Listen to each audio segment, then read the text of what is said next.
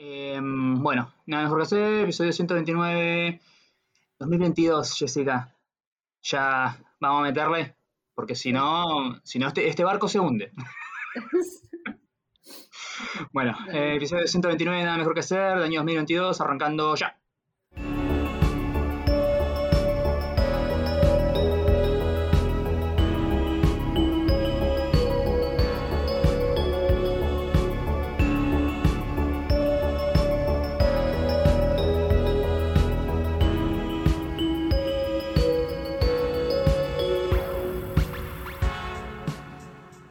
Bienvenidos al episodio número 129 de Nada mejor que hacer.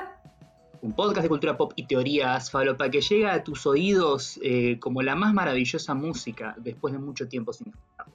Después de como tres meses, realmente. Esta vez avisamos que nos íbamos a tomar vacaciones.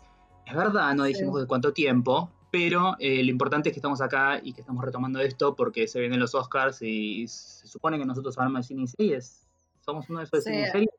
Sí, no, hay nos que. manda la, hay- no nos manda la cajita de Star Plus, pero, y somos de cine y series. mira. somos de cine y serie. Eh, somos. eh, Hay hay, que- agarrar la pala, Mariano, agarrar la pala que- con las Sí, nominadas. Jessica. Sí, sí, hay que empezar a. Hay que canalizar todos los reclamos a través de nuestros delegados gremiales, porque no puede ser que nos estemos dedicando a hablar de cine y series y no nos manden la cajita de Paramount. Plus o, o cualquier. Ah, la invitación. Lo de Paramount Plus fue el lunes, lo vi. Lo vi, Sí, sí, sí. Lo vi. Porque ahora no es Viacom, sino Paramount. O sea, cambiaron el nombre, obviamente. Y obviamente que todo el mundo va a los- al evento con comida gratis del servicio de streaming cuyas series nadie nunca menciona jamás. Nadie menciona, o sea, yo creo que yo vi más Paramount Plus que cualquiera. Está Ray Donovan en, en Paramount Plus, que es una gran serie, así que si, la, si la tienen, eh, véanla, está bueno. Y también está Sabrina la Bruja Adolescente, si les sirve. Bien, Bueno. recomendamos. En este podcast les habla Mariano Patruco, de ese Ese soy yo, por si se habían olvidado. Esto, esto no es algo hecho por dos robots, por dos algoritmos, somos dos personas que de vez en cuando nos acordamos que hacemos esto. Sí, de, de vez en cuando- o sea, lo necesito, lo que pasa es que, bueno, no sé, yo he estado muy ocupada, o sea, yo estoy cubriendo todo lo que Es es, la temporada de premios. premios, Jessica. Sí. Ya no podés ver las películas, tenés que tuitear las películas. Te voy a tuitear las películas. Lo bueno es que cuando tuiteas las películas, solamente con saber ciertos detalles, ya, ya está. Tipo, el poder del perro. Esa donde no hay ningún perro. Sí. Sos como Slavoj Zizek haciendo reviews de, de cine. Sí, sí. Belfast. donde hay un las adorable. películas sin verlas. Sí, Belfast. O sea, la- Mirás el póster, lees una sinopsis y decís como, perfecto, esta película es esto, trata de esto y va a ser así, así, así y termina así, fin. Sí, sí. Will Smith, la, la, de- la- perdón, King Richard, la de las hermanas Williams, listo, chao. chao. Ya sabes, ya, ya, ya con conocer eso, ya sabes Sí. lo suficiente. Eh, no, sé si, no sé si entendiste la referencia, eh, pero hace poco fue mucha por un día, como en todo en Twitter, fue importante por un día, fue tendencia la review que hizo un filósofo que se llama Slavoj Zizek de la cuarta película de Matrix, Matrix Revolutions. No, no, no, no la vi. El tipo hizo la review de la película sin haberla visto, basándose solamente en el hecho de que vio la primera Matrix y sabe que esta película es como una especie de lega sequel y bla. Y básicamente lo que hizo fue pegarle absolutamente todo lo que pasa en la película sin haber visto ni un fotograma. Adivinó la película completa. Adivinó la película. Sí. Bueno, eso lo hace mucha gente. Es como tipo, vi los cazafantasmas en los 80 y ahora estrenó una nueva cazafantasmas. No tengo ni puta idea de quién es, sé que está Paul Rudd porque lo vi en el póster, pero te voy a contar y, y, tipo, relató toda la película así perfecta. Perfecto. O sea, está en Twitter eso, chicos. O sea, yo debo confesar algo. Yo no he terminado de ver El Poder del Perro. Yo Claro. estoy viendo a ver si agarro fuerzas estas semanas y termino de ver la bendita película. Es jodidamente aburrida esa película. Claro. Yo con em, yo con- tengo ese, ese superpoder de predecir las cosas eh, siempre que sean dirigidas por Michael Bay. Ah, bueno, ah, bueno pero... No, Mariana, no Porque es tan difícil, por Hago, favor. claro, hago como un live action roleplay de cómo sería, cómo sería si habría nacido con retraso madurativo y me sale perfecta la, la trama de cualquier película de Michael Bay. También, sin saber nada de qué trata. Bueno, igual, igual cuando empiezas a ver cosas. Bueno, el otro día estaba viendo, pero tuve que ver Los Protectores. un estreno que está en Star Plus de nuestro amigo Adrián Déjame adivinar, déjame adivinar. Trabaja Adrián Suar, eh, es una producción argentina, em, te voy a decir, la voy a predecir a, lo, a los CISEC. Eh, son dos eh, empleados de clase media que viven en un barrio pobre de la, de la ciudad de Buenos Aires. Se Mm. dedican a instalar protectores de piletas, ¿viste? Esos, como esos condones gigantes que se ponen alrededor de las pelopincho. Eh, No, no. y está toda iluminada como si estuvieran con un flash de celular gigante delante de la cara todo el tiempo. Eh, No, no, no, no trata sobre eso. Pero bueno, es una comedia de enredos, como Claro. Todas. Todo, todo, todo lo que hace Suar, ah, y es Suar haciendo de Suar, pero eh, bueno, esta vez es representante de jugadores de fútbol. Y Pero con lo de la iluminación es- la pegué, ¿no? Sí, esa la pegaste. Eh, lo que hacen es como protegerlos, ¿no? Como que no se manden cagadas, como no se Claro. metan droga, no, o sea, esas cosas, Le ¿no? pagan a la trabajadora sexual. Claro, protegerlos. Es malísima, chicos, no la vean. Yo vi dos episodios nada más, vi los dos que pasaron en el, en el 13, que los estrenaron por ahí. Eh, y es malísimo. Es malísimo. De paso, Adrián Suar siempre hace de Adrián Suar. O sea, ni se cambia la ropa, Mariano. O sea, siempre con la misma No, ropa. no. O sea, él va con su, con su armario. O sea, Sí, no, tampoco cambia el, el- tampoco cambia el registro, nada. nada, nada, nada. Es él haciendo de él. Te diría, que- te diría, sí. te diría que Adrián Suárez es nuestro Adam Sandler. ¿sí? Eh, el tema es que Adam. Sandler hizo Punch Drunk Glove y Uncut Gems. Y no sé si algún día Claro. Suárez podrá llegar a eso. No, no creo. no lo creo, la verdad. Eh, pero bueno, sí, pero puedes predecir las comedias de, de Suar con, con eso. O sea, viste un par, ya las viste todas, así que... ¿En algún momento mencionan por nombre a una cadena de supermercados? Ay, no me acuerdo. Creo que no. No sé, capaz en los otros episodios sí. Porque no es una de Suárez, sino hay una cadena de supermercados involucrada pagando por el PNT. Pagando. Ay, Dios. Em, bueno, Star Plus está estrenando muchas más cosas, lo cual está, está bueno porque Qué bueno, bueno. vi, sí, vi también, bueno, haciendo acá rememoria, ¿no? De cosas que estuve mirando. Vi Pan and Tommy, no la vi completa, porque es muy mala. Es muy mala porque tiene un tono, o sea, nunca entendí qué me querían contar exactamente. La pregunta que yo te hago es, ¿es divertida? No, es, O sea, ¿no te cagás de risa? No, hay Ah. una parte donde eh, Tommy Lee, ¿no? Sebastian Stan habla con su pene. Sí, eso me llamó la atención, sobre todo porque la voz la hacía Jason Matsukas, que es un gran actor de voz, y dije como, wow, o sea, si, si me imagino cómo sonaría el pene de una estrella de rock, eh, sonaría como Jason Matsukas. Sí, qué necesidad. Además que, o sea, yo sentía, se bien, que estaban como disfrazados. Claro, de la, uno- misma, de la misma manera que, por ejemplo, eh, me imagino que el, el recto de Gerardo Sofovich sonaría como, como un cantante de tango. Ok, bueno. Eh, los que no saben quién es Gerardo Safovi está muerto, igual, así. Sí. Pero el día que quieran hacer una biopic y él tenga que hablar con su tracto intestinal, tendrían que traer, por ejemplo, a Raúl Lavie o alguien que tenga una voz así cavernosa. Claro. Bueno, nada, en Star Plus vi esa, no la terminé de ver igual, vi como tres episodios y no pude seguir. O sea, el planteo me gustaba, pero como que no decían ni el tono que tenía que tener, a dónde me estaban llevando. Yo tipo, pero Ah. ¿de qué se trata esto? Del Podríamos amor decir entre... que, claro, podríamos decir que falló la ejecución. Sí, falló la ejecución. una Creo buena idea. una buena idea, mal ejecutada. Exactamente. Bueno, para mí, para mí fue eso. O sea, esa es mi review de, de Pan and Tommy, que no la terminé de ver, que no, no podía seguir perdiendo tiempo con eso. Otra cosa que estuve mirando, yo tipo sigo tirando cosas que estuve mirando. Eh, vi completa la cuarta temporada de Marvelous Mrs. Maisel, que es una serie que me gusta muchísimo. Sí. Y es una temporada de, de transición. No sé si viste que no, no hubo mucha, mucha movida, ni mucho... ni Sí, se habló escuché como que, claro, escuché como que se mencionó que salió y que se terminó y ya. Y generalmente cuando sale termina viendo como un buzz de, che, esto está buenísimo. Esta es como que pasó. Sí, el último episodio me gustó mucho, creo, es el episodio que más me gusta. Si ven Marvelous Mrs. Maisel, eh, van a entender por qué.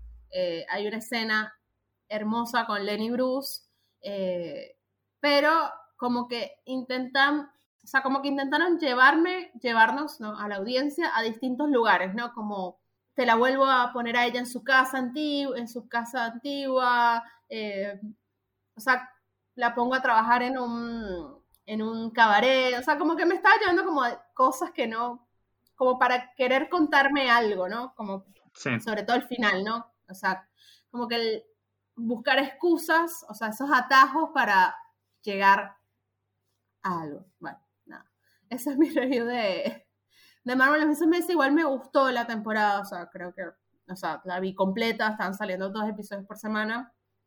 Y sí se sabe que la próxima temporada es la última, y yo creo que lo hicieron por eso, o sea, como que necesitaban hacer esa transición para llegar al final, como lo que pasó con Luis Miguel, que la segunda temporada era como que necesito contarte todas estas cosas y que pasen todas estas cosas para poder justificar todo lo que pasa al final. Bueno, eso es lo que me pasa a mí, me pasó igual con, con esta temporada de Marvel Mrs. Mason. Sí. Bueno, Mariano, tú estuviste viendo más pelis de los Oscars, yo estoy muy atrasada, la verdad, así que contame, sí. contame. Estuve viendo varias películas de, de, los Oscars, siento que un poco me, me arruinó eh, como el tema de, del gusto, digamos, eh, haber visto una atrás de la otra, tipo, mm. De un día para el otro, haber, visto tipo Licorice Pizza, West Side Story, pegaditas una atrás de la otra, siento que como que me arruinó el disfrute del cine durante el resto del año porque no creo que vea nada mejor hasta el día que me muera. Eh, pero la verdad que sí, no voy a hacerla siempre como, oh, este año las nominaciones, oh, las nominaciones este año. Siempre son buenas en mayor o menor medida, em, salvo el año que nominaron Green Book. Pero eh, la verdad, estoy contento. Hasta aún la, menos buena, si querés, de todas es eh, King Richard, que no es una cagada, es como que está bien. Creo que te van a eh, odiar, porque yo creo que para mucha gente la menos buena es No miras arriba. Eh, a mí me gustó, no, no tampoco te a decir, o sea, qué sé yo, el, año que estuvo nominada Vice, tipo la, la, aplaudo de pie. Esta me parece que está bien, no es ninguna maravilla, pero no es una mala película. Eh, van con mucho que hayan, eh, tipo, nominado una comedia pura y dura este año, ¿sí? No ah. esas cosas que son como, ay, es una comedia dramática, es como, es un drama, pero en un momento hacemos un único chistecito y eso ya cuenta como, de Martian, como, es una comedia dramática, cualquier cosa. No, pero eh, van, con, mucho las nominadas de este año, me parece que hay dos peliculones, que son por un lado eh, West Side Story, por el otro lado Licorice Pizza, eh, vi seis de las diez hasta ahora, me falta ver Drive My Car, me falta ver... Eh, de Power of the Dog te falta. Me falta ver Power of the Dog y había una más. Pero estoy bastante, bastante preparado. Hasta ahora, en mayor o menor medida, me, vienen gustando todas. No hay una, eh, una, película, aún te puedo decir que tipo la que está fuera de registro con el resto, que es Dune, si querés. Igual, tipo, si había que nominar una película que entre comillas es popular o un tanque, un blockbuster, me parece que eligieron como la que mejor se adapta a la estructura del Oscar, ¿sí? No es que te pusieron una de Marvel, que con todo el amor del mundo, que, o sea, nosotros seguimos hasta el día de hoy bancando Black Panther y, creemos que todos los premios que se ganó estaban muy merecidos y ojalá hubiera ganado mejor película, pero no tenía nada que hacer. Em, ah, eh, no, me, encanta, la verdad, estoy, estoy bastante contento con estas nominaciones. Aún eh, estoy contento con esas películas que no lograron una nominación a mejor película, pero que igual están ahí tipo mostrando como por ejemplo, no sé, eh, The Eyes of Tammy Faye, eh, de los Daughter, Spencer, que Spencer para mí tendría que haber estado nominado a Mejor Película. Eh, los Ricardos también, No la vi todavía, la tengo, la, tengo bajada y listo para ver, pero la, estoy guardando ahí porque quiero terminar, quiero ver primero todas las que están a Mejor Película, como para asegurarme que llego con esas y después veo todas las otras que pueda. Claro. Los em, Ricardos la vi, eh, me gustó. A mí me gustó, bueno, me gusta mucho lo que es, lo, o sea, lo que me llama la atención de ese tipo de películas y cuando vi el tráiler era el saber qué pasa detrás de escena, ¿no? Del set y cómo construir la, la sitcom, ¿no? Esa construcción de, de, la sitcom que fue una de las primeras sitcoms del mundo y nada, está muy bien. La verdad que yo la vi, la vi súper y, y nada, es remirable, o sea, lo que me pasó con The Power of the Dog es muy lenta, Mariano. Yo sufro con esa película, o sea, real. Y todo el mundo me dice, no, pero en los últimos 20 minutos, pero ¿cómo voy a esperar a los últimos 20 minutos? Sí, para eh, que y se no es- desarrolle y no la es una acción. película y no es una película particularmente larga, es una película que se hace larga Mm. al verla. Te, te- repito, todavía no la vi, no la, no la puedo juzgar, pero me estoy basando en tipo lo que mucha gente está diciendo. Em, tengo muchas ganas de ver eh, Drive My Car, la película japonesa que está nominada. No creí Ujú. que este año van a nominar una película extranjera como mejor película. Pensé que ya es- ese cupo del cupo de la década ya lo había ocupado Parasite Claro. pero eh, definitivamente es una sorpresa agradable. Tengo, tengo muchas ganas de verla. Está basada en un cuento de, de Murakami, me llama poderosamente la atención. Estuvo eh, este año, en la, el año pasado en realidad, perdón, en la semana de Cannes, que se, las películas que se estrenaron acá en, en Argentina, en el Gaumont, yo conseguí solamente para Titane, que por desgracia no quedó. Eh, hubiera sido No lindo ver una película donde una mujer tiene relaciones sexuales con un auto eh, nominada al Oscar. Eh, pero nada, yo creo, si me decís, tipo, ¿qué película te parece y creerías que va a ganar? Y por cómo se están dando las cosas en todas las eh, otras premiaciones, debería ganar el Oscar de Power of the Dog, siguiendo Sí. como la, la predicción. Sí, que querría debería. que gane, y me gustaría mucho que gane West Side Story. eh, bancaría un montón que gane eh, Licorice Pizza, no sería como una sorpresa desagradable. Em, qué sé yo, se lo dan a Belfast, qué sé yo, está bien, es como, es como una versión más amable de Roma, si querés. Igual me da mucha paja Kenneth Branagh. O sea, no, no solamente, no solamente sus películas o esta película en específico, sino él como ser humano. algo que- No ser humano. tipo, lo, vi, lo vi como el, como el villano en. Lo vi como el villano en Tenet y era como, no, Claro. vos no, vos no podés amenazar el mundo, vos sos intenso solamente. Ya va, y hablemos de, bueno, Will Smith es- creo que es más que seguro que se va a ganar el Oscar, o sea, yo creo que si no se gana el Oscar, o sea, el- se acaban los Oscars, o sea, Yo Pero- lo único que, Ah. que tengo como nota positiva del hecho de que Will Smith probablemente gane el Oscar es que una vez que se lo gane va a dejar de intentarlo. claro, sí. Ya no va a ser biopics inspiradoras eh, hechas por un algoritmo, ¿sí? Tipo, mil monos con mil máquinas de escribir hicieron la próxima biopic inspiradora de... de- Basta, ya existe Dalí, ya existe Busca la Felicidad, existe la del médico ese que descubrió que los Siete jugadores de... Ah, Concussion. almas, Concussion. Concussion, Ahora esta es como, bueno, ya está, basta. Basta, de la misma mierda siempre. Sí, sí, me pasa, me pasa lo mismo. Eh, Andrew Garfield, no puedo creer, el boss, o sea, que genera, o sea, la gente quiere que gane por Tic Tic Boom. Eh, yo no la vi todavía, es una de las que quiero ver antes que lleguen los Oscars, pero genera mucho, o sea, como que la gente, o sea, Will Smith es querido, ¿no? Es como un personaje que está como en, en nuestro niño interior, ¿no? Sí, Eh, sigue quemando créditos que ganó en los 90 también, seamos buenos. Claro. Entonces, pero tiene eso de Andrew Garfield. O sea, digo, si no hubiesen nominado a Andrew Garfield, el boss sería así, Will Smith se va a llevar el Oscar, qué emoción, no sé qué. Es más como, Sí. sería increíble que se lo llevara Andrew Garfield y si se lo lleva Will Smith es, ah, bueno, está bien. Sí. O sea. Eh, no sé qué onda con Andrew Garfield, no tengo ningún prejuicio contra él como, como actor o como persona. Eh, no vi la película que protagoniza, tampoco la pienso ver porque es algo que el fenómeno Rent es algo que tipo, yo estoy acá y Rent está en Júpiter. Es como, me pasa súper lejos. O sea, traté de ver la versión, la, la película, de- Ajá. no, no la versión filmada del teatro, sino la película que se hizo sobre el musical. Y todo lo que decía era como, nadie de ustedes nunca en su vida tuvo un problema. Y están haciendo una película alrededor de, de- del hecho de que, de que existen. Ay, no, Eh, pero el SIDA, zaforro, hijo de puta. O sea, Yo sí, sí es quiero muy verla. simple. Quiero ver qué, qué es lo que tantos lo, lo, lo que le, le dicen a, a la película, ¿no? Eh, bueno, el otro fenómeno es obviamente Kristen Stewart, ¿no? Donde también me pasa lo mismo. Jessica Chastain es querida, ¿no? La queremos como Sí. actriz, todo, pero es como que el fandom de Kristen le pasa por encima. O sea, Sí, lo que tiene es que es algo que también, o sea, te repito, Dee Spencer todavía no vi The Eyes of Tammy Faye, tengo muchas ganas de verla, la tengo bajada también.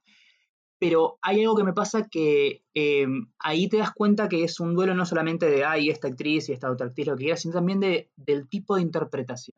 Mm. Porque Kristen Stewart estaba como buscando algo como más naturalista, algo que dicen, ay, no se parece a Diana, no tiene el mismo acento. Y es como, no, pelotudo, porque es una actriz que está actuando, no es, un, no es Fátima Flores haciendo una imitación. Claro. Eh, y por el otro lado tenés a el, personaje interpretado por Jessica Chastain, que yo lo siento que es más como una, como una caricatura, digamos. Le mm. pusieron todos los prostéticos y, le, y ella está como muy, muy arriba. Yo tipo vi un par de clips de la... No, vi la película, la estoy prejuzgando, pero me dio la, la impresión de que es tipo Jared Leto en House of Gucci. ¿Viste? como claro. borderline. Sí. Increíble cómo bajó el boss de, de, House of Gucci.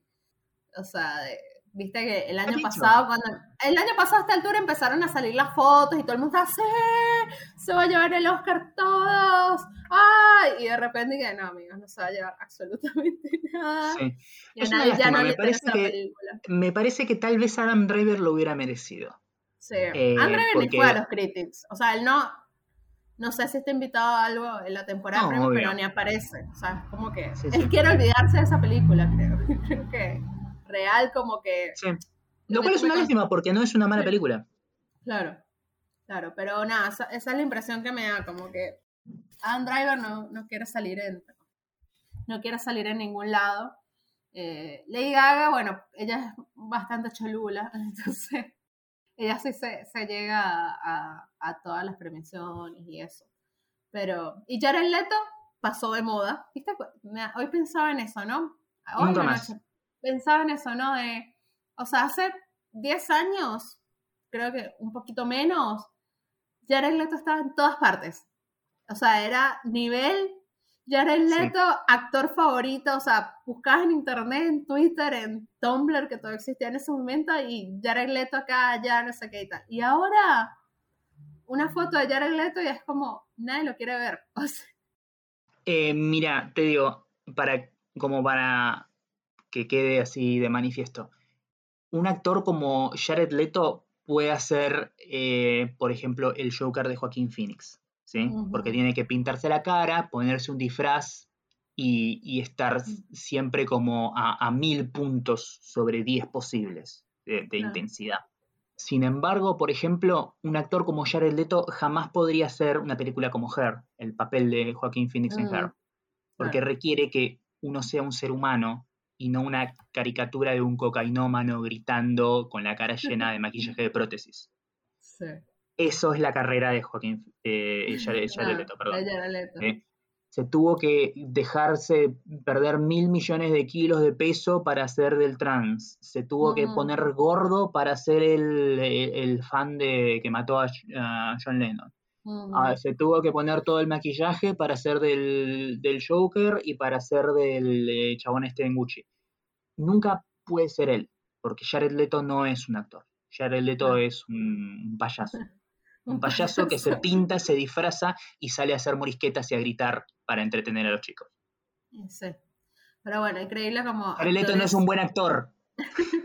Hay actores que no pasan de moda, o sea, Leonardo DiCaprio hasta el día de hoy, o sea, lo que pongas de Leonardo DiCaprio, o sea, te, te atrae gente y, te mueve gente a niveles, nada, increíbles, ¿no? O sea, y pienso, nada, en el, futuro, ¿no? por ejemplo, ahora subes de cualquier cosa de Zendaya, de Tom Holland, Andrew Garfield, Kristen Stewart y, o sea, la gente los ama, ¿no? Y, pensar que tienen que, demostrar, ¿no? Porque una cosa es que esté de moda hoy y otra cosa es que esté de moda en 10 años. Sí. Sí, hay, que hay que sostenerlo y, o sea, sí, entiendo que los actores pueden de vez en cuando hacer algo que no está bueno, pero la idea es como que eventualmente cuando miras hacia atrás y ves la totalidad de tu trabajo, te encontrás con cosas más, más cosas positivas que negativas. Sí. Bueno, repasando, Mariano. Eh, creemos que mejor película se lo lleva de Power of the Dog, yo también estoy convencida. muy probablemente. De, hecho, ahí me mandaron para llenar un PRODE. En mi trabajo se hace un PRODE todo, todo a nivel mundial y se ganan premios. Así que tengo que llenar mi PRODE, Mariano. Tengo que ganar cosas. Creo que directora obviamente se lo va a llevar Jane Campion, que es la directora de, del Poder del Perro. Sí. Power of the Dog. Eh, se mandó una cagada en los Critics Choice Awards, pobrecita, dije, amiga, o sea, has venido ganando todos los premios en línea y te vas a mandar esta cagada ahora. Me da un poco de pena, pero bueno, tuvo que hacer una dis- disculpa pública, o sea, ese equipo, ese equipo de PR no durmió el domingo. Y cuando fue a agradecer su premio, eh, les dijo a Venus y a Serena Williams que, que todo bien con ellas, pero que ellas no se habían enfrentado a los hombres que se habían tenido que enfrentar ellas en su, en su carrera. Y, y, to- y la cara de Venus y Serena fue como, sí, amiga, claro, no te tuviste que enfrentar a vivir en Compton, a la pobreza, al racismo.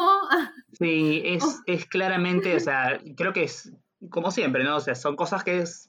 No, no creo que haya no creo que haya habido una mala intención detrás Claro. de eso. Pero a veces, tipo, antes que querer hacerte gracioso, es como. No, no hace falta. Haz tu discurso, acepta el premio, andate a la mierda, ya. Sí, sí. No, además los critics venían super girl power. Halle Berry dio un discurso hermoso, estaban las hermanas Williams, ¿no? Como que toda la gente estaba como que, ah, buenísimo, mujeres negras, o sea, como que estaban todos ahí, re entusiasmados y de repente esta sale con eso y fue como, "Ajá, amiga. Bueno, en series ganó Teclazo todo, ya estoy aburrida que gane Teclazo, Mariano. La verdad que te digo, linda serie, todo bien, pero basta. O sea, necesito Igual- igual- serie nueva. Igual no, igual está bien. O sea, si. Sí. O sea, ustedes dejaron pasar. por ustedes existió Mother Family. Y nadie. Nadie es como, ay, bueno, pero si lo gana es por algo. No, no, no, no, no, bueno, ahora se la tienen que fumar. Fúmense Tecloso, que por lo menos está buena. A mí me gusta Modern Family, Mariana. Una gran serie, Modern Family. Por supuesto. paz. Por supuesto. A mí me gusta Déjame comer alfajores Guaymallén. Está bueno, Modern Family. Déjame en paz. Y ganó Succession todo, obviamente. El tema con Succession eh, en drama es que es una serie que tiene una audiencia muy acotada. O sea, no es, no es masiva como Game of Thrones, es lo que quiero decir. Son de verdad cuatro gatos locos los que miran Succession. Quiero decirles. Está buenísima, pero es como, ajá, no la mira nadie. Eh, Te sorprenderías igual, ¿eh? Te sorprenderías. Tu, tu timeline no está tan No. curado como el mío. No, pero no, pero necesitamos, o sea, el tema es así. No está al nivel de euforia, por ejemplo. O sea, euforia, o sea, Vos querés adole- o sea, a ver, te explico. Vos sos una persona que se dedica durante mucho tiempo a la social media. Vos medís el, el Sí. termómetro de las cosas por la cantidad de fancams que hay debajo de Sí. los tweets de las cuentas. sí, sí, Y sí, bueno, obvio. sí. Euforia obviamente fue sorpresivo, o sea, realmente no se, quiero decirles esto, que realmente no se esperaba lo que pasó con Euforia. O sea, ese nivel de voz que no se tenía desde Game of Thrones. Quiero que sepan eso. Yo no he visto la serie, me la sé toda, ya me sé cuáles son todos los personajes, qué hacen, cuáles son sus personalidades, a qué, a qué universidad argentina irían, si, si fueran argentinos, y me, me, me fumé todos los TikToks posibles de, de euforia. Gracias. Pero nada, eso es lo que se busca, o sea, eso es lo, o sea, cuando una cadena lanza una serie, en estos momentos eso, eso es lo que quieren lograr, o sea, un nivel de fandom que, que, que estemos haciendo todos quiz de, de Buffy a las 3 de la mañana viendo qué personaje de, de euforia sería según tú, según lo que te gusta comer, no sé, esas pelotudeces. Después se Eh, ofenden cuando uno dice que la televisión es un arte menor. Claro, sí. Pero bueno, mueve masas, todo, todo el mundo se sumó al, al, al, al tema de Euphoria y lo lograron mantener súper bien. O sea, domingo a domingo, yo estaba podrida. Imagínate-. Claro, imagínate, eh, no sé, eh, Paramount Pictures cuando Scorsese le estaba pitchando luego de Wall Street y es como, bueno, perfecto, pero ¿puedes poner eh, en el papel de Jordan Belfort a uno de los BTS? Porque nos Sí, ayudaría con el engagement. Me ayudaría. Bueno, Zendaya está, con todo el respeto que le tengo a Zendaya, pero está puesta más o menos en, en euforia porque la mina no, no puede subir un post porque tiene 5 millones de seguidores, o sea, no 5 millones, 5 millones de likes, quiero decir, ¿no? Eh, igual lo que me gustó de la segunda temporada, que no la vi, pero siento que hay otros personajes que, que, que como que se destacaron. Por ejemplo, la, la chica esta, la, la hija de Judd Apatow, Sí. eh, que también resaltó, y la otra, la, la mexicana, mexicana, bueno, familia Eh, sí, inmigrante, que es latina. Alexa Demi, latina, como que también se puso bastante de moda y creo que eso está bueno, o sea, como que no reconocer la serie solamente porque es la serie de Zendaya, ¿no?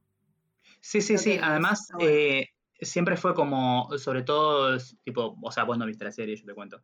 La estructura de los capítulos siempre era como, bueno, la el núcleo desde el que parten Mm. todas las otras historias siempre es la historia de Jules y Rue, pero todos los capítulos Mm. siempre empiezan como con Jules como narrador omnisciente contándote la historia o el, backstory o los traumas o lo que sea de X personaje y lo hace con todos los personajes de la serie en todos los capítulos. Y es como que cada, a pesar de que sí, el, el- el arco grande es este, siempre como que cada personaje tiene como su mini capítulo dentro del capítulo, digamos. Sí. Eh, y ahora es como que la- el- la- la- estas historias como que se corrieron al costado y dejaron que los secundarios como que tengan más espacio para... Claro, personajes. Eso está, eso está bueno. Eh, así que bueno, nada. Eh, bueno, otra cosa, los Oscars. eh, película animada, Mariano. Sí. ¿Qué pensás que Eh, va a pasar? The Mitchell vs. The Machine. No hay, ¿Sí? no hay vuelta. No hay, no hay chance que gane Encanto, ¿no? no, no, Encanto tal vez gane mejor canción, puede ganar un montón, puede ganar, también estaba por banda sonora, ¿puede ser? No.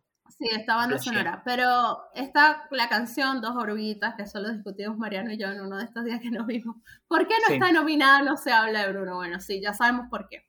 Y el otro día Sí. vi un video que hizo Disney, que él contaba por qué, porque Dos Oruguitas es como que el núcleo de, de- completo de, del- de la serie. Es el momento en el que, película, claro, es el momento en el que Disney está sentado, el Juan Carlos Disney está sentado al lado tuyo mientras ve la película y te pincha con un palo como, dale ahora, llorá, puto, dale. Sí. Eh, Esa. Pero no ganó el Critics' Choice Award eh, Dos Oruguitas. Eh, ganó la de Billie Eilish, la de No Time to Die. claro, Así para mí, para mí, si hubieran nominado a We Don't Talk About Bruno, sería como número puesto para ganar mejor canción. Sí, Eh, al estar esta, está como abierta la cosa. Puede eh, que no gane.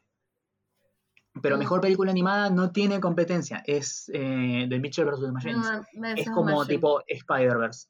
Cuando estrenó Spider-Verse es como, todas las demás están buenísimas y me encanta y los felicito por haber hecho un producto tan bien logrado, pero esto está en otro nivel. Bueno, es eso. Claro, es eso. Sí, sí. Eh, Y viene es ganando todo.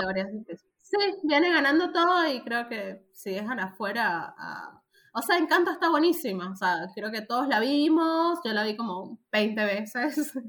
ya Sí. me la sé completa. O sea, le hicimos un montón de análisis a la película. Fue viral en TikTok. Este, le hic- hicimos, fue súper viral en TikTok. Las canciones rankearon número uno en Billboard, demás. Sí. Pero sí, creo que sería lo más coherente sería que ganaran los Mitchell. Re- Realmente creo que, que eso es lo, lo que va a pasar y me van a decir, estás loca, Jess, ahora cuando haga mi prode.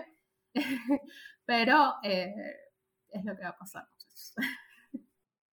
Bien. Em, Em, Otra predicción, ¿cómo- Mariano.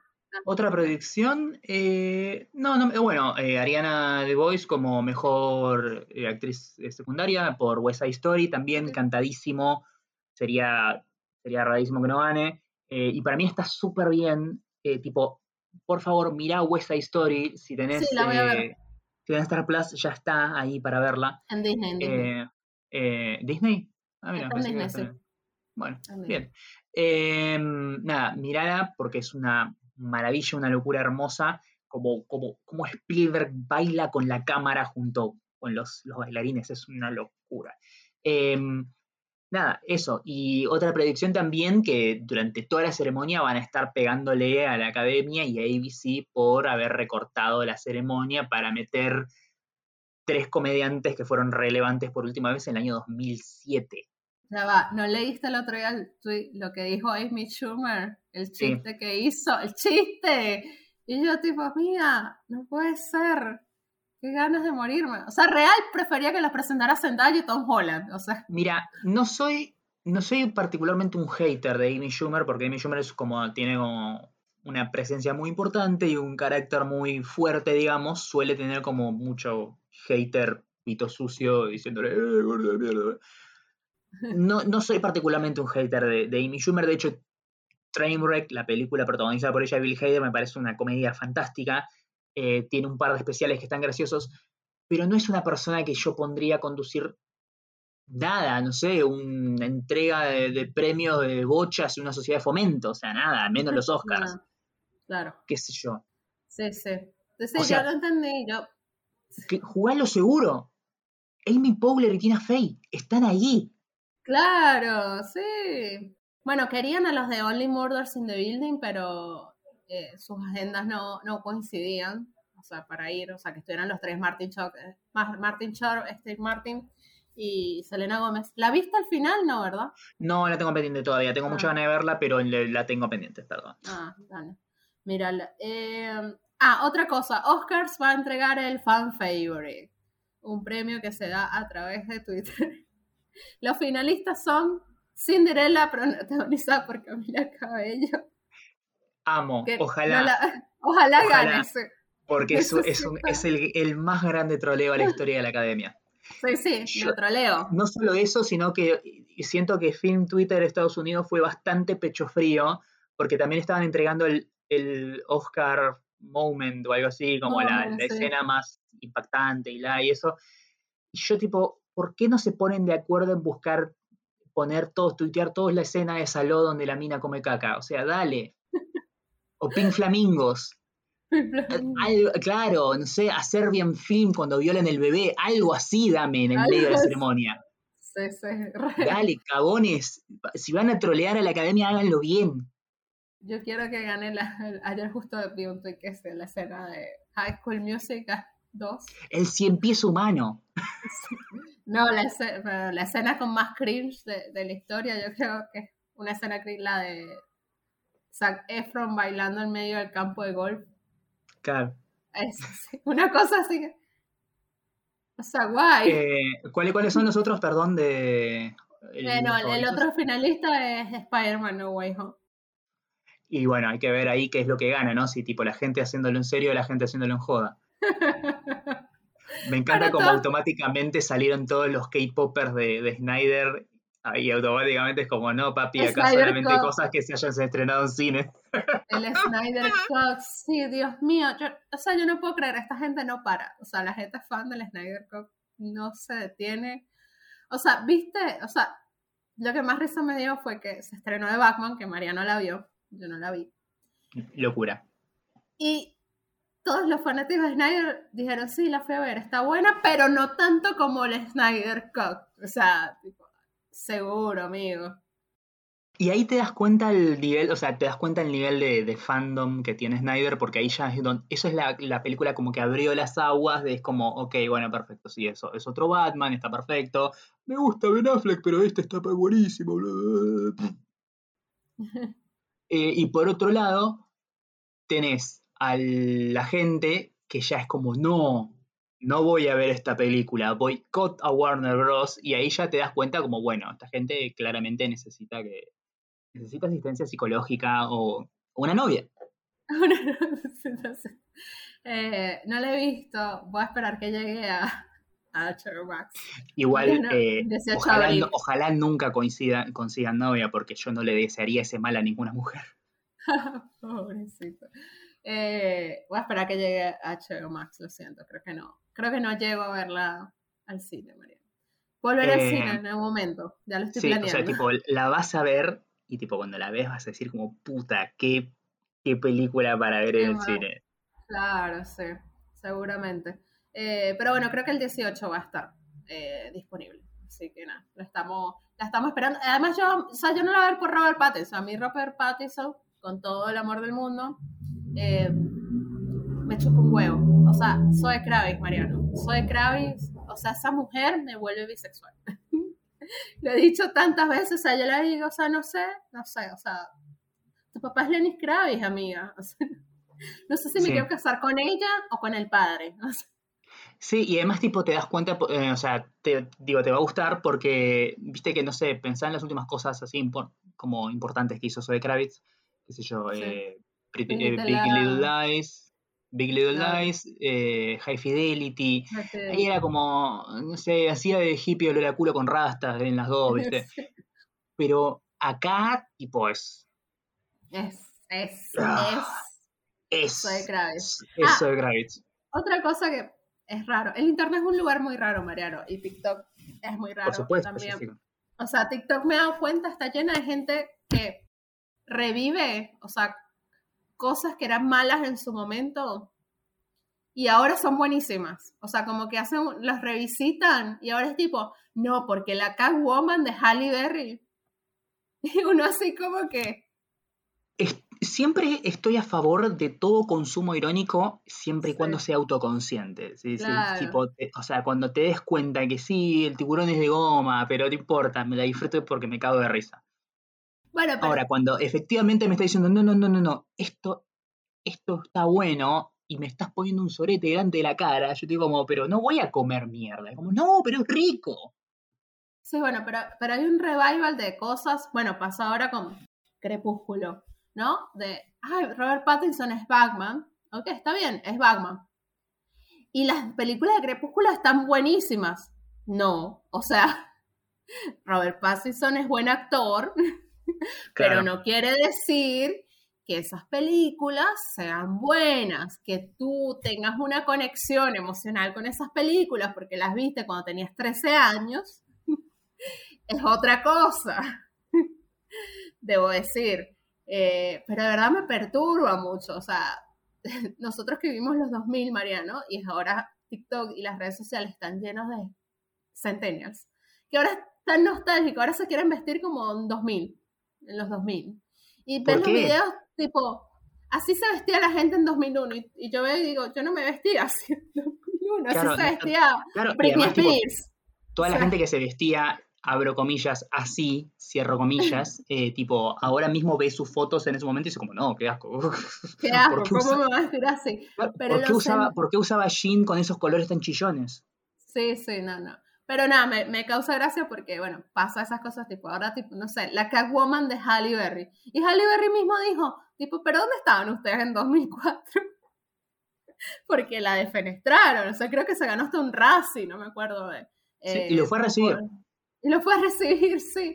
Tipo, no, no estaba bueno. Pero bueno, nada, eh, tengo que ver Batman, Mariano. Eh, Vamos a las recomendaciones, ¿te parece? Ahora que Sí, estamos... Jessica, em, quiero hacer, tengo un montón de recomendaciones para hacer, eh, Sí. pero voy a ir Sí. tipo en los próximos episodios, que vamos a hacer próximos episodios, con una Sí, frecuencia más o menos tolerable. eh, voy a tratar de meter de a varias, porque tengo un montón de cosas en el tintero. Qué lindo poder canalizarlas a través de un podcast. Por Sí. un lado, quiero recomendar una serie, ya que decíamos de, de Star Plus y cosas que hay o no hay para ver ahí, o que valen o no valen la pena. Eh, esta es una serie que yo entré tipo con completa y total desconocimiento de, de qué la iba y me terminó encantando. Es, eh, y es uno de esos ejemplos de, viste, que se habla de, no, porque la representación y que esto, que lo otro, que bla, bla, bla. O sea, esto es un ejemplo de como de representación bien hecha y al servicio de la historia, digamos. La serie que quiero recomendar se llama Reservation Dogs. Mm, Es una serie co-creada por Sterling Harshaw y Taika Waititi. Cuenta la historia de un grupo de pibes que viven en Oklahoma, en una zona rural, así medio chota, horrible, que es, es básicamente como un territorio de nativos americanos. O sea, es una ciudad chiquita, como un pueblito, con casas y todo, no es como indios así en el- lo salvaje, pero es como un pueblo rural abandonado donde ellos viven ahí y es, viste, esos, es una de las cosas que más me, me, eh, transmitió esa sensación de un lugar donde no hay nada y donde, tipo, nadie quiere estar, pero nadie tiene la fuerza como para irse.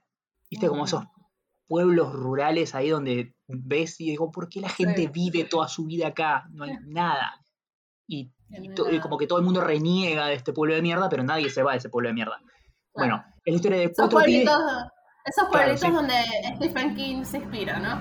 Claro. eh, la historia de cuatro pibes que viven ahí en este pueblo de nativos americanos, que después del, fallecimiento de alguien en circunstancias y que no voy a spoilear, eh, deciden como, ok, nos tenemos que ir de acá porque si no nos vamos de acá, vamos a convertirnos en nuestros padres o vamos a estar peor. No voy a explicar las circunstancias. Eh, y los pibes son como una especie de delincuentes callejeros, ¿viste? Como que van a un local y roban una caja de caramelos y después los revenden para tener guita, ¿viste? Y eventualmente ellos dicen como, bueno, vamos a seguir nuestro raíz delictivo hasta juntar lo suficiente guita como para irnos a vivir a California. Cuatro. Eh, y en el medio pasan cosas. Es muy divertida. En Estados Unidos salió en tele a través de la pantalla de FX.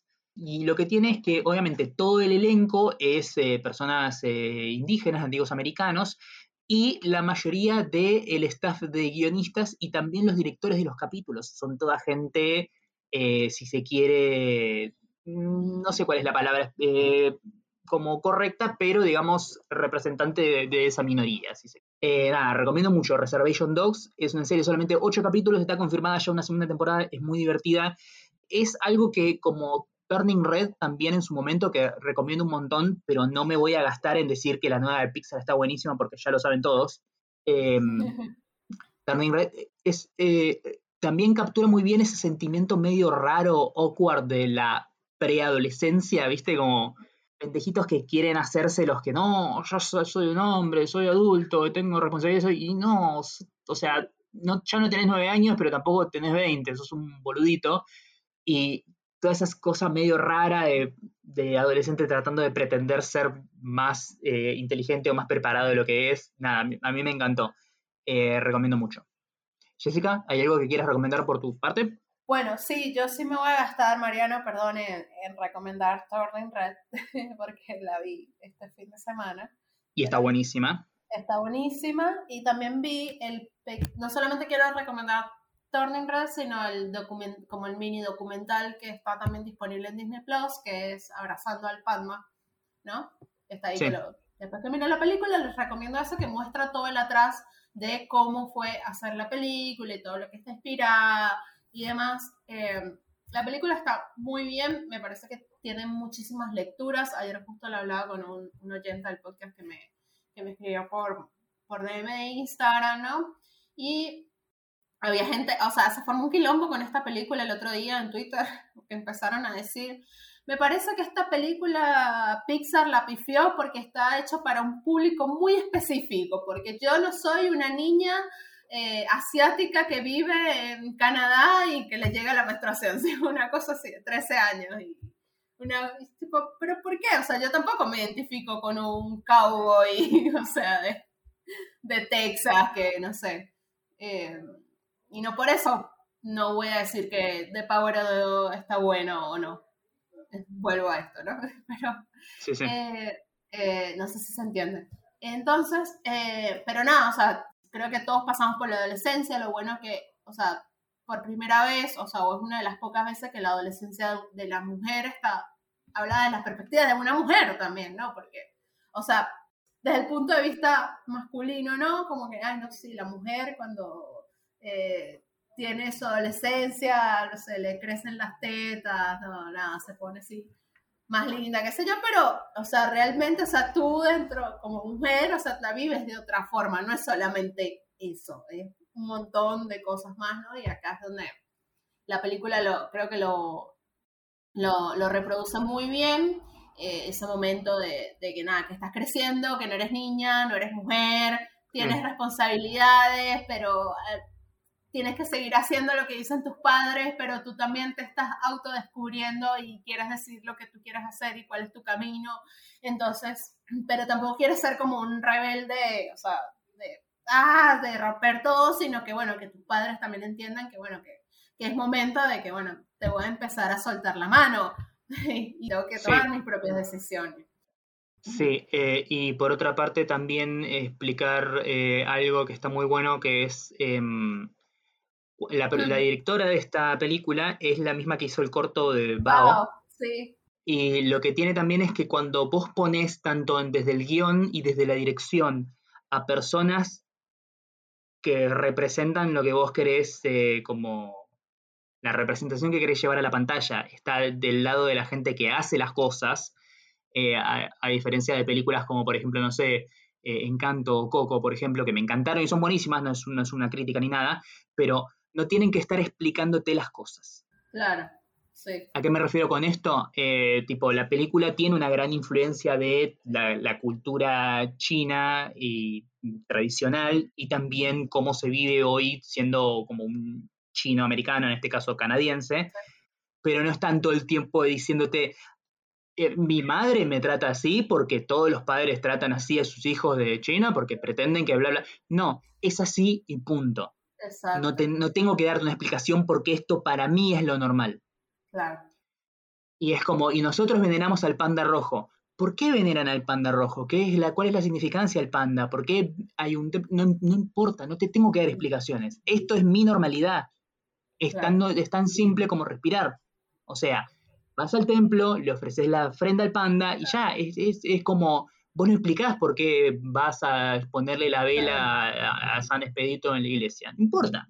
Claro, es como cuando es, como es una serie o una película que hay judíos, por ejemplo, ellos no están explicando por qué van a la sinagoga, por qué hay un bar o sea, se supone que, o sea, culturalmente, o sea, esa es su normalidad, para ellos van a la sinagoga y hay un, y hay un bar a los 13 años y no tienes que ser judío para, para saberlo. Pero eh, cuando vos sos un tipo que está por fuera de esa cultura y está tratando de, de representarlo, tenés que explicarlo porque te lo tuvieron que explicar a vos también. Claro, sí, sí. Eh, bueno, también está lo del número 4. el, número 4 de la cultura china es de mala suerte y demás, y por eso se llama Fortown, le pusieron Fortown a, a la banda, aunque eran 5, pero le pusieron Fortown. Eh, nada, la película está buenísima, si no la vieron todavía, creo que, creo que es una gran, gran peli. Eh, y vean también el, el documental que, que, está ahí donde van a entender mucho más, ¿no? Si se quedaron con ganas y de tipo, ay, pero no entendí esto, no entendí aquello, eh, creo que hay una visión muy importante, ¿no? Además, mostrar todo el trabajo que lleva a hacer una película. De verdad que viendo el, documental me sentí muy, muy triste que no haya tenido su estreno en cines. Es una película que se está haciendo desde 2018, ¿no? Y ves todo el trabajo, todo el esfuerzo. O sea, tipo la diseñadora de producción diciendo, no, porque le puse esta iluminación a esta escena cuando ella va en el auto, que es una escena que es recortita. Y si la ves en detalle, es increíble cómo, cómo se ven todos los reflejos Exacto, y dices, la puta madre, esto se tiene que ver en una pantalla grande, maldita sea. Hay una, hay una nota muy interesante que retuiteé hace poco de un portal que se llama Polygon, que hablaban con la directora y explicaba las influencias que tuvo el anime en el diseño y la, eh, como la narración de, la película. Eh, tipo, como que toda la, película, sobre todo las escenas de, que están hechas de noche, tienen la paleta de colores de Sailor Moon, por ejemplo. Sí, ay, es muy linda, sí, sí, porque le le gustaba y bueno, me sentí identificada, o sea, yo no soy china, no soy de padre chino, ni nada que ver, nunca he vivido en Canadá, no conozco nada y en el 2002 yo tenía la misma edad que ella, también estaban en la moda de los tamagotchis, estaban las boybands, o sea, sí, o sea, yo digo, no soy yo, porque obviamente no soy china ni nada, pero hay ciertas cosas que puedo decir me encantan porque nada, tengo 30 años y esto es ahora lo que estoy viviendo. Y, lo más, y otra cosa que es importante y por qué está bueno que ahora los millennials, ¿no? Seamos los que estamos escribiendo historias para las próximas generaciones, es que estamos como eh, tocando nuestros traumas, ¿no? De, de, que tenemos, ahora los millennials se están convirtiendo en padres, por ejemplo, y había varios de, del equipo de la película, ¿no? Que hablaban sobre la maternidad y sobre tener hijos y lo, y lo que pensaban y, la responsabilidad que sentían, ¿no? Entonces creo que, es un momento muy clave, ¿no? Eh, en este momento que, que los milenios, o sea, la gente entre 30 y 40 son los que están escribiendo las historias. Y, y, son las, y si esas historias van a moldear a las generaciones que vienen, ¿no? En el futuro. Entonces tienen una, una responsabilidad muy grande, ¿no? De, de eso. Así que bueno, nada, vean, de verdad veanla, porque está, está muy linda. O sea, no, creo que no. Capaz no es encanto, capaz no tiene 700 canciones, pero bueno, hay pandas rojos chicos, así que es suficiente. Bien. Breve repaso por otras cosas que recomiendo, pero que no me voy a extender porque, como dije, ya, ya todo el mundo sabe que son buenísimas. Licorice Pizza, West Side Story, The Batman, me sumo también a la recomendación de Turning Red, pero quiero también recomendar algo que obviamente no vas a ver por ningún lado, pero que me veo en la obligación moral de hacerlo, porque nadie lo está haciendo. Es una película argentina que estrenó la semana pasada, se llama El País de las Últimas Cosas. Este, dirigida por Alejandro Chomsky, está basada en una novela de el como famoso escritor y ensayista Paul Oster. Cuenta la historia de eh, un periodista que va a un país que está como en está como en constante situación de estallido social permanente, es como tipo caos y destrucción todos los días, tipo Mad Max y todo apocalíptico de una mierda. Un periodista que lo mandan a cubrir en eso en el país, se como que deja de tener comunicación a los meses con la gente, mandan a alguien más, tampoco vuelve, y la historia está contada desde el punto de vista de la hermana de este primer periodista que va, que eh, como que se mete ahí tratando de encontrar y recuperar a su hermano. Y la película arranca con ella ya de hace ya pasados cuatro años metida ahí adentro sin encontrar a su hermano hasta el día de hoy. Eh, la película es una coproducción entre Argentina y em, República Dominicana, está filmada medio acá, medio allá. Eh, una película muy buena y me encanta que se estén em, se estén empezando a pensar en cosas que son más como de distopía. Te diré, esto no es, no es sci-fi del todo, pero sí tiene esto de, la, apocalipsis y el fin del mundo, digamos, y que está hecho a gran escala y la verdad me, encantó. Mm, banco muchísimo y nada, ojalá se pueda ver si tienen como posibilidad de verla y si no buscarla como en, en redes, por ahí seguramente en algún lado van a estar dando información donde eh, en otros lados se puede ver. Por ahora está solamente en cines acá en Argentina, pero eh, siempre aparece en plataformas como Cinear y demás. Eh, llama El País de las Últimas Cosas de Alejandro Chomsky, basada en la novela de Paul Oster. Ok, buenísimo. ah, vi La Mano de Dios. No, fue La Mano de Dios, la vi. Sí, yo también. la vi hace poquito. Muy personal esa película. Creo que va a ganar mejor película extranjera. Ojalá. Ah, no, pero está Drive My Car también, ¿no? Nominada mejor película. Ah, está esa competencia ahí. Para mí, eh, para mí este año no, no sé, o sea, todavía no vi Drive My Car, pero no creo, ya se la dieron a Parasite, no creo que este año se la den también a, a Drive My Car. Mm, Sobre todo porque está nominada a Mejor Película. Me parece que el premio a Drive My Car es estar nominada a Mejor Película y tal vez ni siquiera gane Mejor Extranjera. O tal vez gane solo Mejor Extranjera, pero obviamente no Mejor Película. Bueno, ah, otra recomendación chiquita. Vean, por vean Winning Time en HBO Max. Está estrenando un episodio por semana. ¿Cuál es esta? ¿La serie de los Lakers? Ah, sí, la de, la de Adam McKay. La serie que generó el divorcio creativo entre Adam McKay y Will Ferrell. Sí, sí, sí. Eh, no, véanla, un episodio por semana, así que nada, les dejo esa recomendación ahí. Y por último también, este domingo empieza la Fórmula 1, si es un fan por ahí. ya estrenó la temporada Drive to Survive, que está buenísima. Y hay mucha gente, de verdad, hablando sobre la serie, hablando sobre que van a ver la temporada. Los, los pilotos de Fórmula 1 hicieron una sesión de fotos para Vanity Fair, creo que fue Sí. Tipo, todos vestidos así, tipo, la Fórmula 1 volvió a ser mainstream. Es increíble. La verdad que hace mucho, mucho tiempo que, que no se lograba algo así. Así que bueno, quiero ver a varios hablando sobre, sobre esta temporada. Además que sacaron, tuvieron que sacar a uno de los pilotos por ruso. Porque además él estaba patrocinado, su sponsor era la mafia rusa, o sea. Ah, bueno, tranqui. Un quilombo divino que se armó en estas últimas semanas.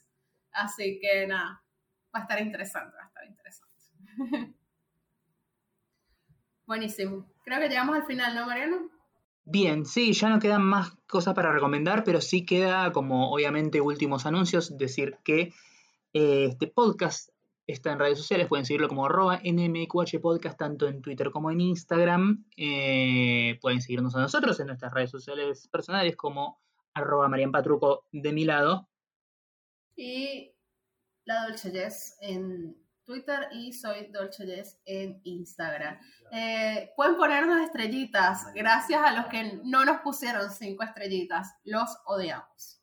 Por supuesto, em, eh, pero eh, un poco también los queremos, ¿no? Porque se tomaron la molestia.